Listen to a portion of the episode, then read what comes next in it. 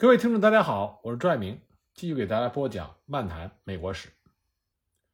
公元一七七五年四月十八日，星期四，一些英军已经先期伪装，经过剑桥，并且进一步向西行动，希望能够包抄拦截到所有的武器弹药。第二天，四月十九号的晚上，八百多名英军主力在副团长史密斯的率领下。在波士顿的西部集结，准备乘船前往康考德。由于准备不周，英军半夜在剑桥登陆的时候，要在水深至腰处的河中步行上岸，并且卸载装备，可以说苦不堪言。这个时候，英军的行动计划在波士顿已经泄密了，但是周围村镇的人们还不知晓，所以自由党人列维尔策马。星夜报信。当时列维尔一路策马狂奔，大声的疾呼，几乎惊醒了所有人，也让每个人知道英军将来康考德搜缴武器弹药的消息。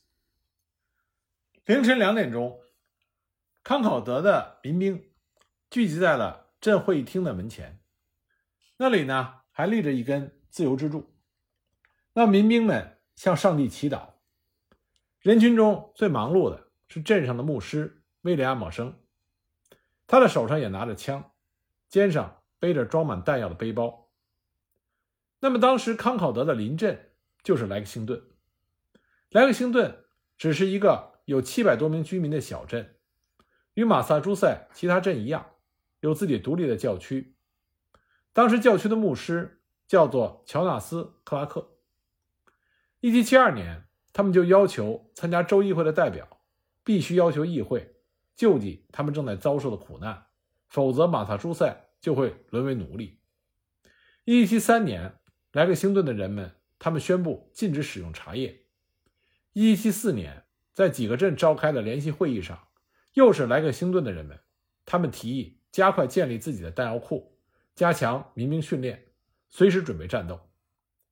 那么，当时在德系英军准备抓捕他们的时候，塞缪尔·亚当斯。和汉考克已经先期离开了波士顿，来到莱克星顿躲避。同样是在凌晨两点钟，萨尔亚朗斯和汉考克已经召集了莱克星顿的民兵，来到镇会议室前紧急集结，然后进行了点名。总共有一百三十人回答了他们的名字。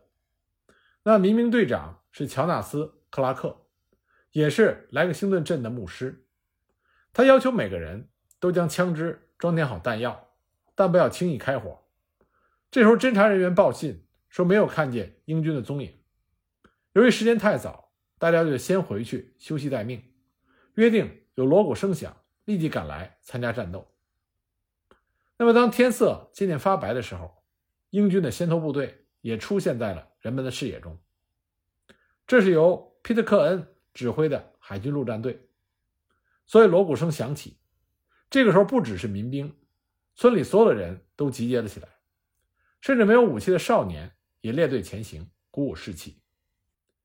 那么，英军部队的先头部队听到莱克星顿的鼓声和警报声，他们就停止下来，等待大部队的到来。集结队伍之后，英军加快了前进的步伐。来到莱克星顿的时候，与路边的民兵发生了对峙。那么，英军的指挥官皮特克恩骑着高头大马。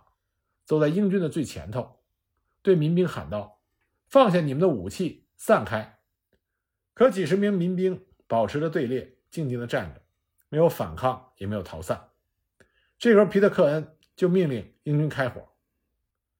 要知道，民兵并没有准备战斗，他们只是静静地站在那里表示抗议。结果，第一个牺牲的就是民兵队长约翰·帕克。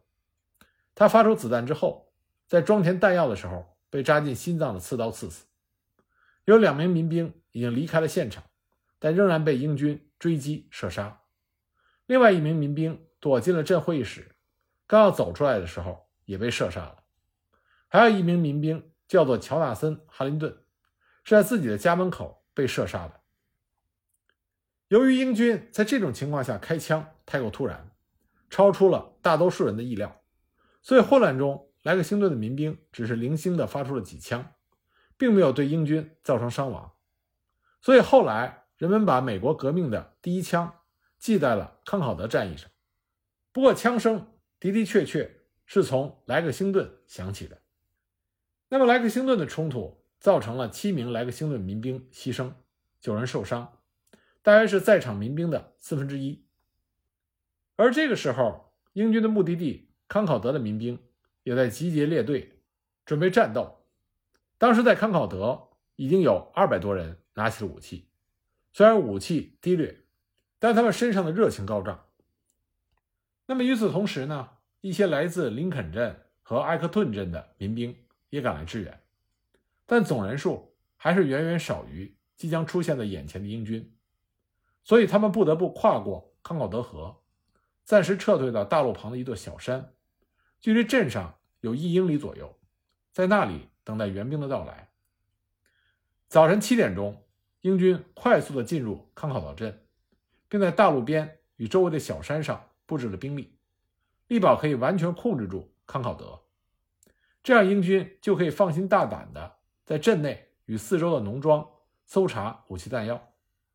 他们销毁了三门大炮，焚毁了少量的炮座，将近百桶的面粉、腌制食物，以及将五百五十磅的弹药倒进了出水池。他们在焚毁了炮座之后，还烧毁了自由之柱，并且放火烧了镇会议室。虽然大火很快被扑灭，但这些恶行已经让英军背上了发动内战的恶名。那么康考德周边镇的民兵纷纷赶到，大家汇集在小山周围，总计有四百多人，他们来自于二十几个镇。那么康考德河前面是一片草地，河边是一条防洪堤，民兵们从小山向南边展开。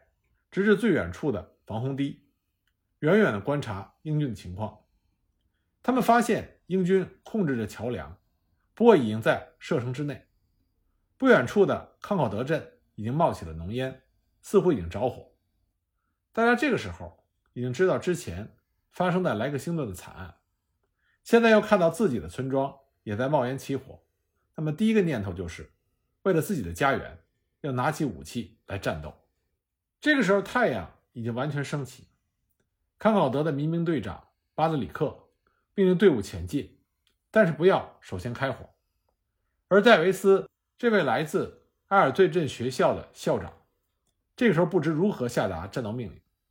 他最后拔出了战剑，大声的喊道：“害怕的就不是男人，前进！”他带领着埃尔顿镇的民兵走在前头，向康考德桥进发。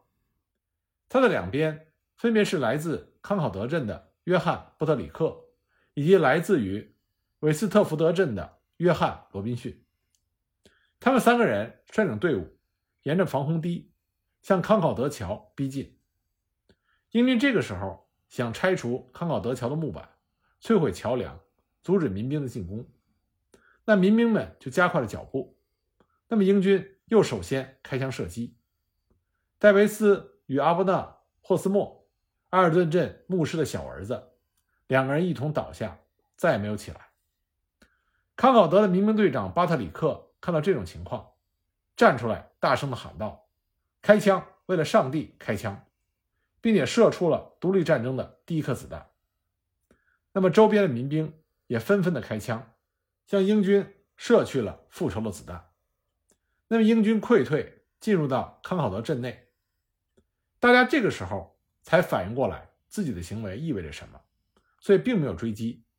毕竟他们意识到这是叛乱行为，意味着他们从此与英国母国决裂，再也没有回头路了。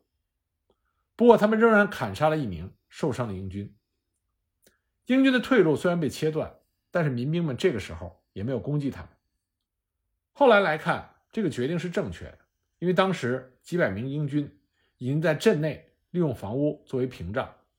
如果民兵在没有组织的情况下盲目的攻击，只会造成重大的伤亡。而此时，萨德伯里的民兵也赶来参加战斗。在他们的队伍中最引人注目的就是已经八十岁的教堂执事约西亚·海恩斯。这位老者他不是来布道的，而是随军前来参加战斗的。由此可见，当时的马萨诸塞人手一枪，全民皆兵。那天下午，已经牺牲了戴维斯的尸体被带回家，放在了他平常睡觉的床上。他与一起牺牲的另外两位战友被安葬在村里的墓地里，数英里内的兄弟姐妹都前来参加他们的葬礼，表达了人们无限的哀伤和不屈的决心。他的妻子长寿，活到了九十岁，从头到尾见证了美国的独立，同时她也受到了人们崇高的敬仰，感谢她丈夫为了其他人所做出的牺牲。在戴维斯倒下的地方，也是打响第一枪的地方。现在树立起了一块碑，碑上铭刻着爱默生著名的诗篇《康考德赞》中的一段。而打响第一枪的民兵队长巴特里克，自始至终只是一个默默无闻的民兵队长。独立战争胜利之后，他继续回乡耕种，过着安静平凡的生活。但正是他的那声枪响，改变了整个世界。也改变了人类的历史。那声枪响代表着美国独立战争的爆发，并且以美国的独立而告终。那么，在康考德镇，不知道为什么，英军的指挥官皮特克恩率领英军盲目的游荡了一个半小时，大约在中午的时候才离开了康考德。由于木桥被民兵控制，所以英军只能从崎岖狭窄的山路撤退。路边是原始森林和灌木丛，那么这些就注定了英军悲惨的结局。人们从四面八方赶来，隐藏在这片森林里。每一棵树、每一块石头的后面，都有可能藏着愤怒的民兵，都有可能射出复仇的子弹。对于英军来说，这就是草木皆兵。那么，当皮特克恩率领英军东行约两千米，在马里安角走过窄桥。在侧翼和主军还在过桥的时候，来自雷丁和比尔卡里的民兵从北面的山头开火，同时萨德波里的民兵在南部的山头射击。英军丢下几具尸体之后，继续向东撤退。当他们路过布鲁斯山的时候，山上的森林里一共有五百名来自切尔姆斯福德的民兵，他们再向英军开火。皮特科恩派步兵。向山上冲锋不果，反而遭到了民兵的重击，结果英军只好是且战且走。经过布鲁斯山的桥梁之后，英军抵达了血腥岭，遭到了伯特福德镇、沃本镇和林肯镇的民兵来自南北两面的埋伏夹击，而康考德的民兵又不断的逼近，英军强行的突破包围，兵分两路继续前进，但这个时候的英军。已经是损失严重，弹药和体力逐渐的不济。当英军接着走过菲斯克山的时候，更遭遇到由帕克带领的前来复仇的莱克星顿民兵的攻击。在交火中，英军的指挥官皮特克恩中枪受伤，英军开始溃败，争相逃跑。那么就在偷袭康考德的英军焦头烂额的时候，波士顿的英军得到消息之后倾巢而出。总共有一千多人，在帕西伯爵的指挥下前往增援，但他们沿途碰不到一个人，房屋里也空无一人，人们都逃到山里躲避，这样就使得英军成为了瞎子和聋子，越走越心惊胆战，行军的队伍一片混乱，不得不来到一个广场重新的集结队伍，而这个时候雪上加霜的是，盖特将军随后补充的两车给养。又被切尔西镇的牧师佩森领导的民兵拦截。这个时候呢，戴达姆镇十六岁到七十岁之间的所有男性成员也都出动参加战斗。可以说，马萨诸塞这个时候到处都是一片同仇敌忾、戮力同心的场面。那么，意识到自己的位置非常危险，这些增援的英军在休息了一个半小时之后，不敢继续前行，只好无奈的撤退。他们的这次增援行动彻底失败。